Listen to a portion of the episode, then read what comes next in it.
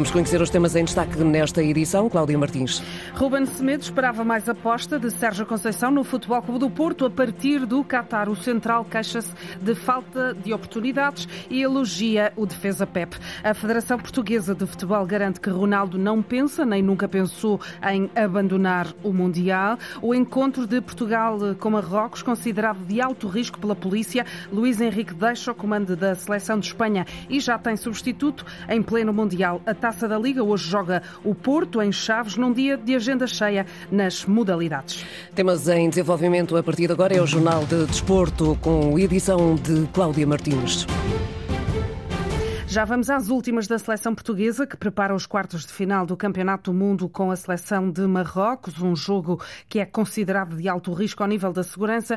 Primeiro, o desabafo de Ruben Semedo a partir do Qatar. Diz o central que lhe faltaram oportunidades no Futebol Clube do Porto, onde chegou em janeiro. O reforço de inverno da equipa de Sérgio Conceição deixou o Dragão com apenas dois jogos realizados na equipa A, ambos como suplente, utilizado num total de 50 minutos minutos de jogo. Ruben Semedo está agora no Aldo Ail do Qatar e esteve à conversa com o enviado especial da Antena 1 ao Campeonato do Mundo, Nuno Matos. Ele fala também do exemplo Pep na equipa portista e atualmente na seleção nacional. No Qatar, Ruben Semedo recuperou a alegria de jogar. O mais importante que, que o clube ou o país é, é, jogar e aqui encontrei um grupo jovem, como disse. Encontrei pessoas no clube eh, como o presidente, como o treinador, com, com a ambição que eu também partilho. Então foi tudo muito mais fácil e quando se joga e ganha as coisas uh, saem naturalmente. O Futebol Clube do Porto já faz parte do passado, ainda assim ficam os desabafos do defesa. Gostava de ter jogado mais com a camisola dos Dragões. Não joguei nem como eu esperava, nem como as pessoas também esperavam, visto que têm. Ou seja, já me viram jogar em outras situações, pois isso foi o que aconteceu. Não me perco muito tempo em pensar o, no porquê.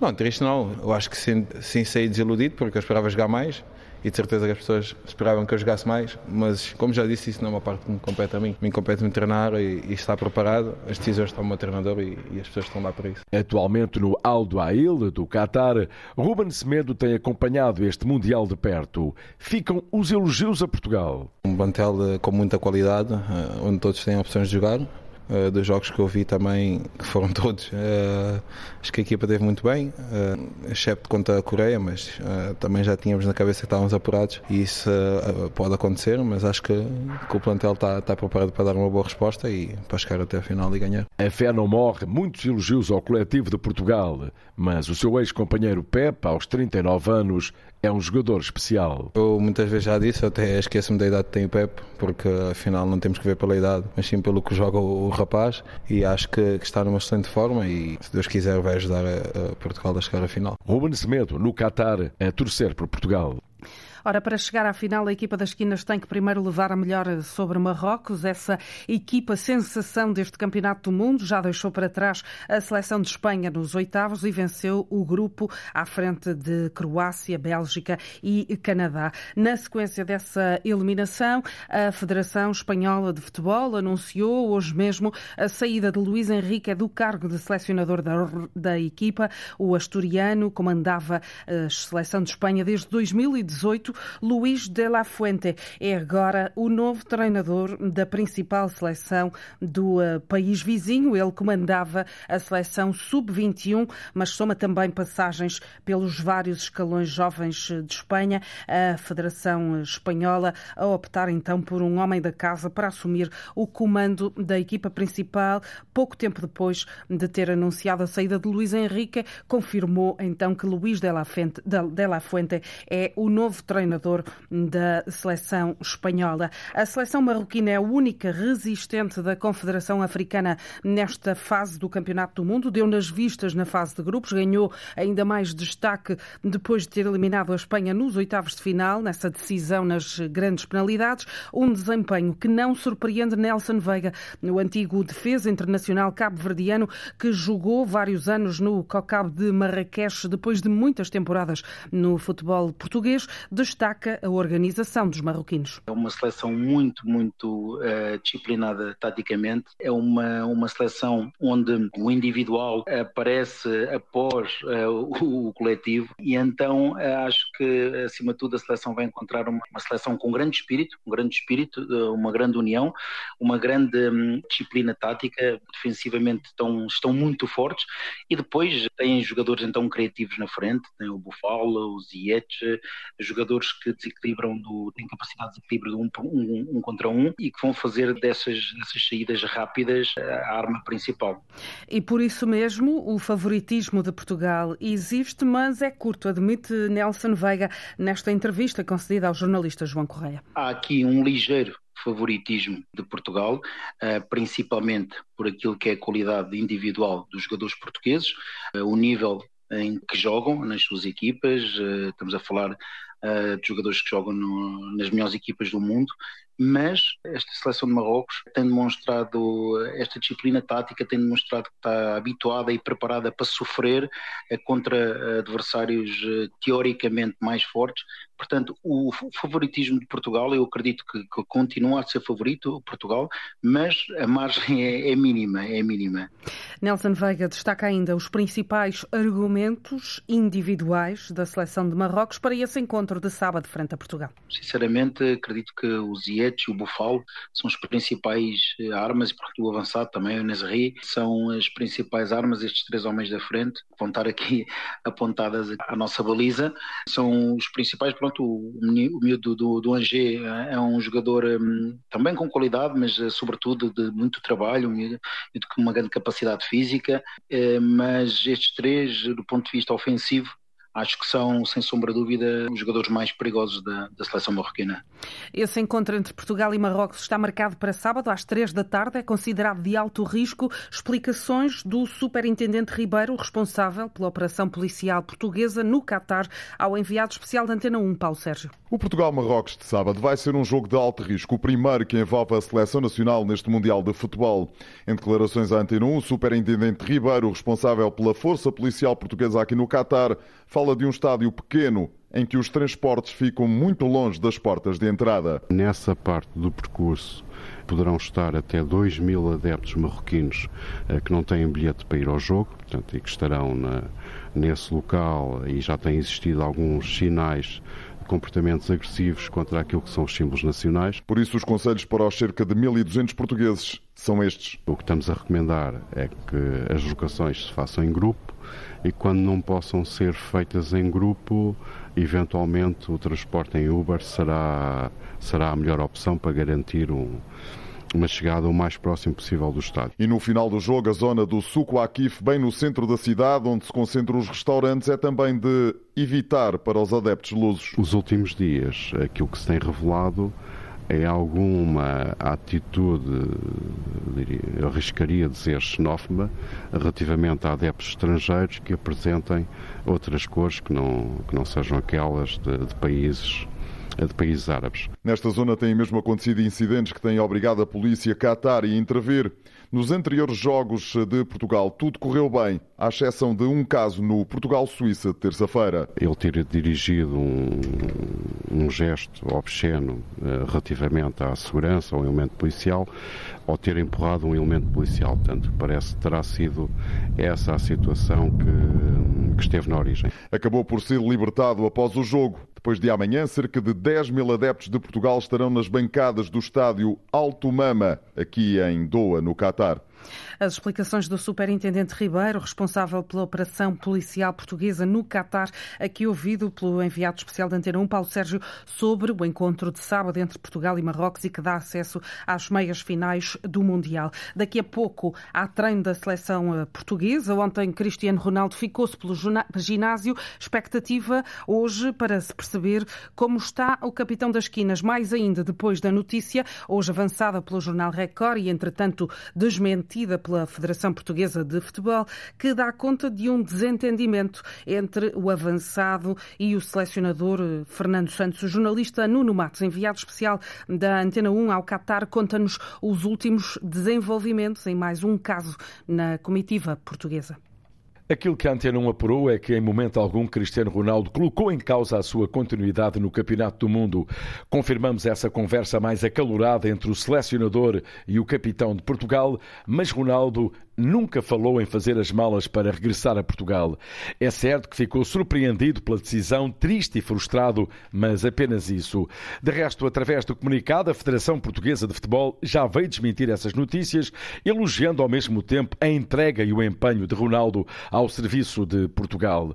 Cristiano ontem não treinou, segundo a versão oficial da FPF, terá ficado pelo ginásio com os titulares da partida com a Suíça a realizar gestão de esforço, isto é, recuperação física, e hoje sim, na primeira sessão de trabalho, a pensar no jogo com Marrocos, já vamos eh, ter 24 disponíveis no relvado, já que Danilo e Nuno Mendes, lesionados, tiveram ordem do seu clube, o PSG, para regressarem à capital francesa. Aguardamos então por esse treino que vai ter lugar por volta das duas da tarde, 45 minutos antes, irá falar aos jornalistas um jogador da equipa nacional.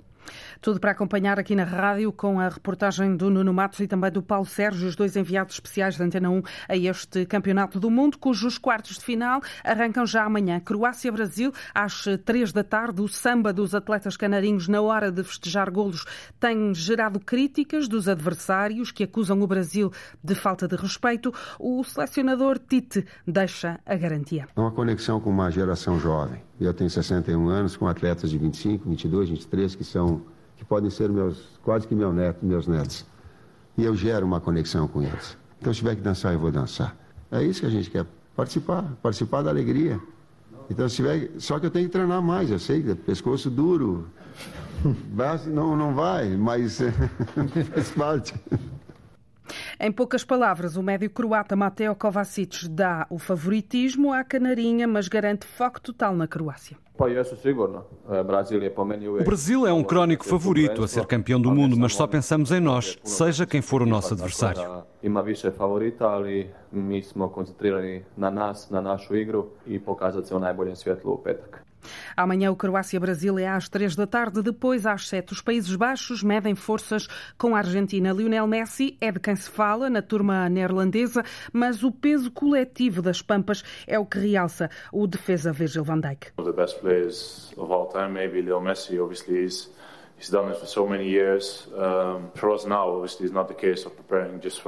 o Messi é um dos melhores jogadores de todos os tempos, mas não nos focamos exclusivamente nele. Estamos a preparar-nos para enfrentar a Argentina, ainda que saibamos o papel do Messi no sucesso deles.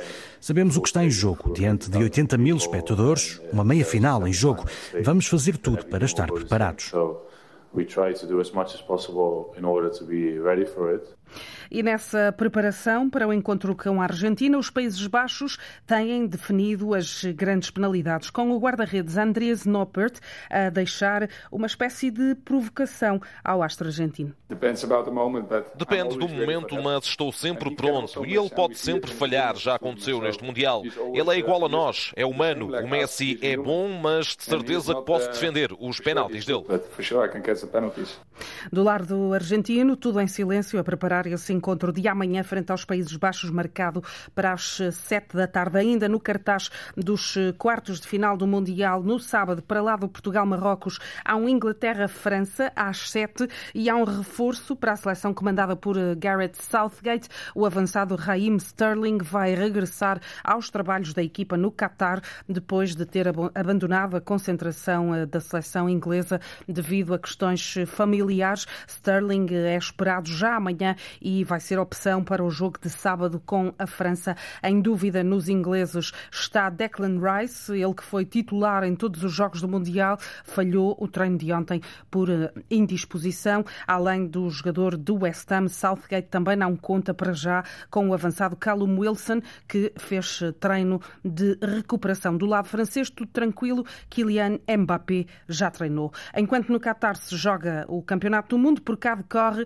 a Taça da Liga. Ontem o Sporting aproximou-se da passagem aos quartos de final da prova, soma agora seis pontos, depois de bater o Rio Ave por 2-0, gol de Gonçalo Inácio e um autogolo de Emmanuel Boateng. No fim do encontro, Ruben Amorim falou de Cristiano Ronaldo. O que diga é que deve ser difícil ser o Ronaldo neste momento, é a única coisa. Portanto, é, é, hum, às vezes é fácil criticar, eh, ele faz coisas erradas, faz coisas certas, mas deve ser muito difícil para alguém como ele estar a passar por isto. Por isso é a única coisa que eu tenho, tenho a dizer sobre, sobre isso.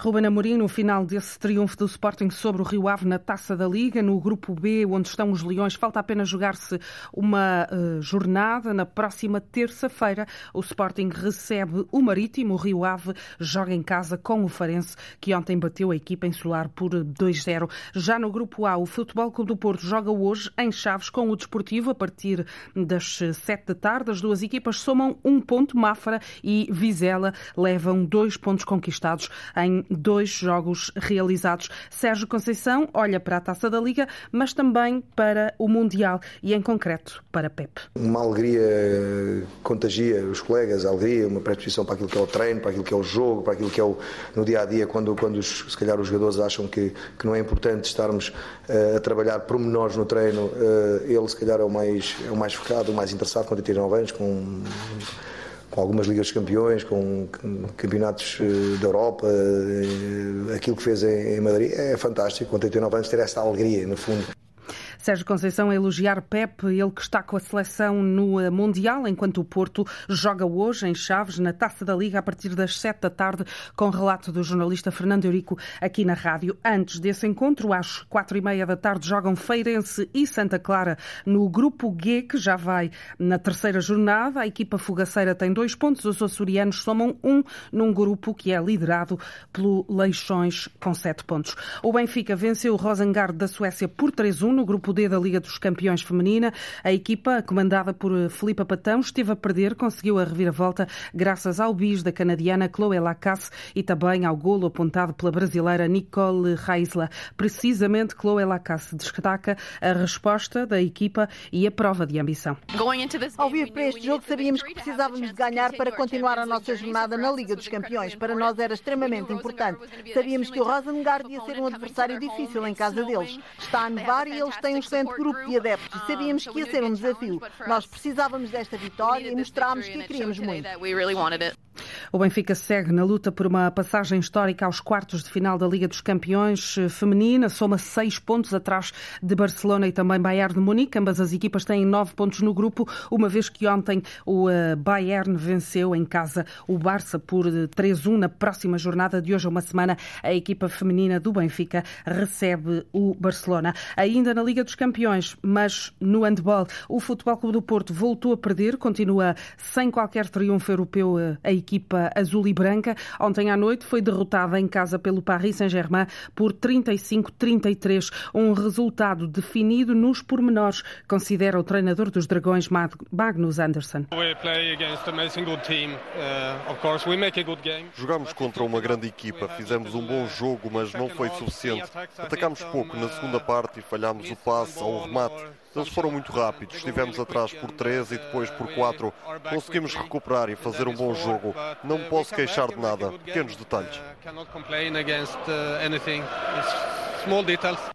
A equipa parisiense lidera o grupo A desta Liga dos Campeões de Handball com 16 pontos. O Porto é o último colocado, tem apenas um ponto. Esta quinta-feira, feriado, é muito preenchida pelas modalidades. No futsal arranca a ronda 10 do campeonato. O líder Benfica recebe o Ferreira do Zezer às sete e meia da tarde. O Braga, segundo colocado da tabela, defronta a Quinta dos Lombos e o Sporting também joga em casa com o Fundão. No voleibol, hoje fecha a primeira fase do campeonato. Há apenas uma vaga entre os oito primeiros que seguem para a fase da luta pelo título. Arranca também a jornada 12 da Liga de Basquetebol. Há cinco encontros agendados, ainda no basquetebol, mas no feminino o Benfica joga frente ao Namur, na Bélgica, na penúltima jornada da fase de grupos da Taça da Europa. A equipa encarnada já está qualificada para os 16 avos de final da prova e finalmente Finalmente, toca em Patins, jornada 9.